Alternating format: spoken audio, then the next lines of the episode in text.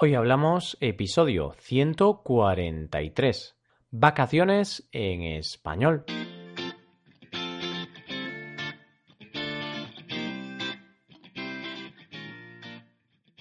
Bienvenidos a Hoy Hablamos, el podcast para aprender español cada día. Ya lo sabéis, publicamos nuestro podcast de lunes a viernes. Podéis escucharlo en iTunes, Stitcher o en nuestra página web hoyhablamos.com. Recordad que en nuestra página web tenéis disponible la transcripción completa del audio de este episodio. Hola de nuevo, queridos oyentes. ¿Qué tal ha ido el fin de semana? Como siempre, esperamos que haya ido muy bien. Un lunes más estamos preparados para un nuevo episodio del tema del mes, las vacaciones preparaos que empezamos. Hoy hablamos de las vacaciones en crucero.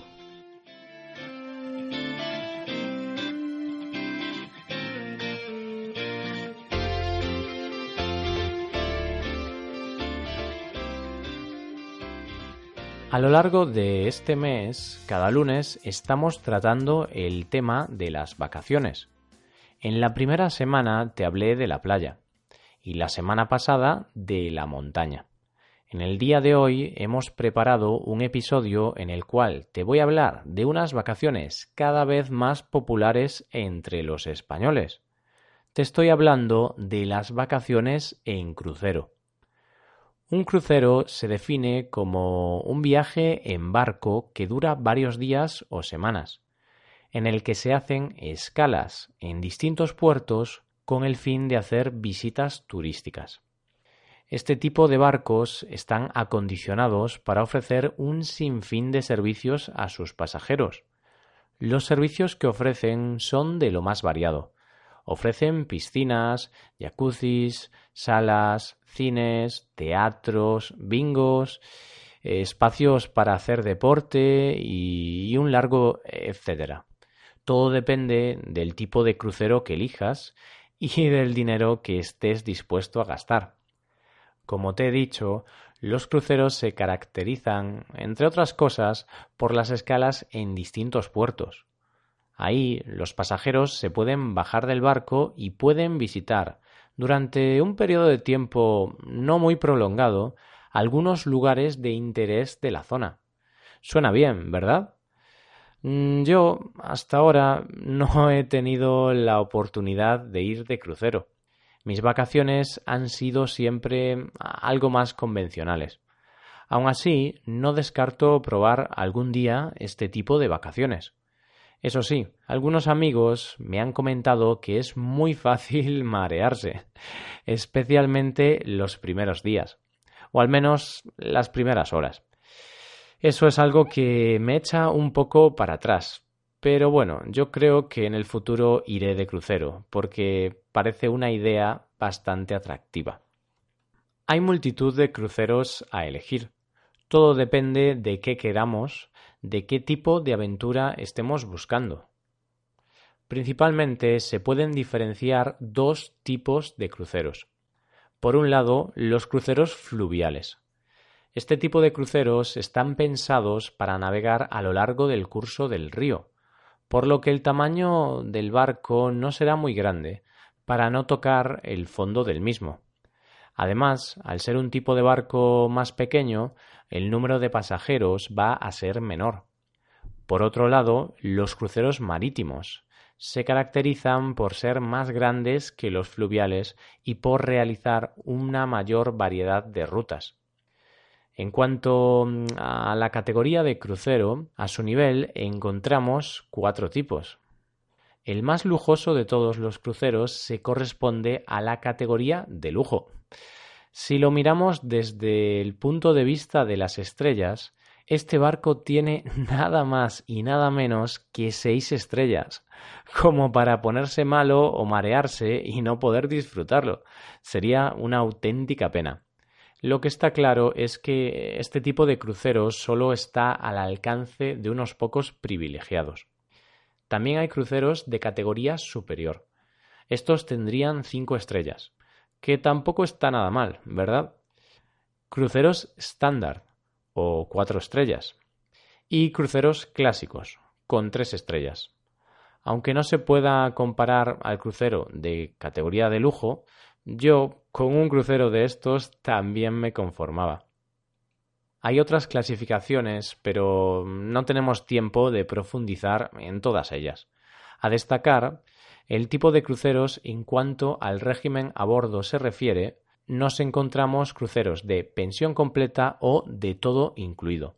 Los cruceros de pensión completa cubren todas las comidas y bebidas básicas del viaje, pero no las comidas o bebidas extras.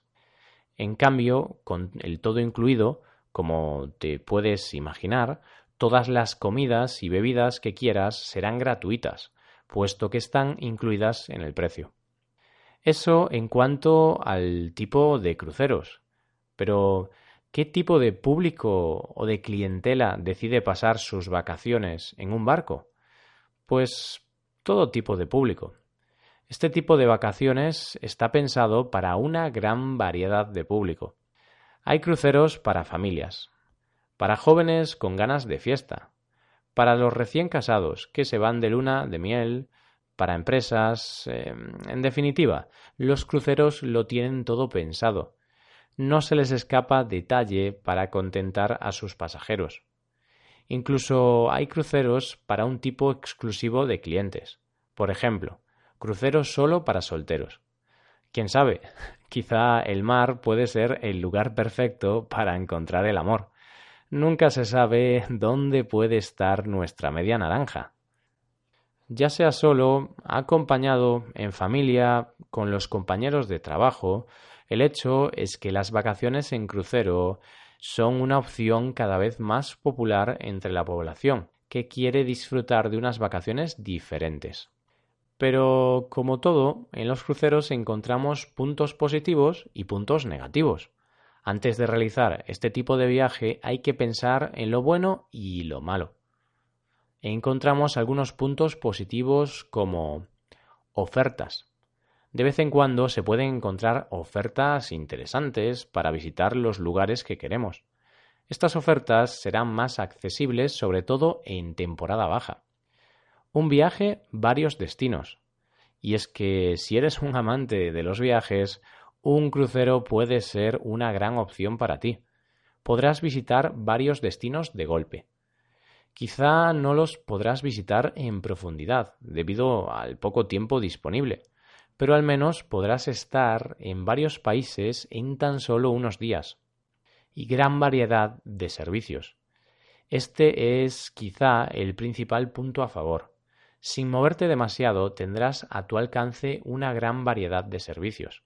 Aquí, el aburrimiento es una palabra prohibida. Como es obvio, también podemos encontrar algunos puntos negativos, como costos extras. Algunas veces el viaje sale más caro de lo esperado.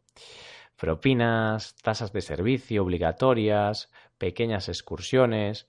En la mayoría de ocasiones el presupuesto se suele quedar corto. Poco tiempo para visitar algunos lugares.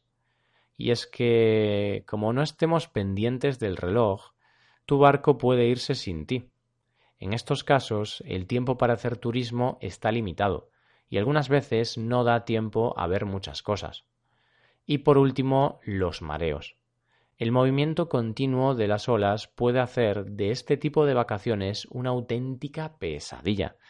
En estos casos, tener una pastilla para evitar el mareo será obligatorio.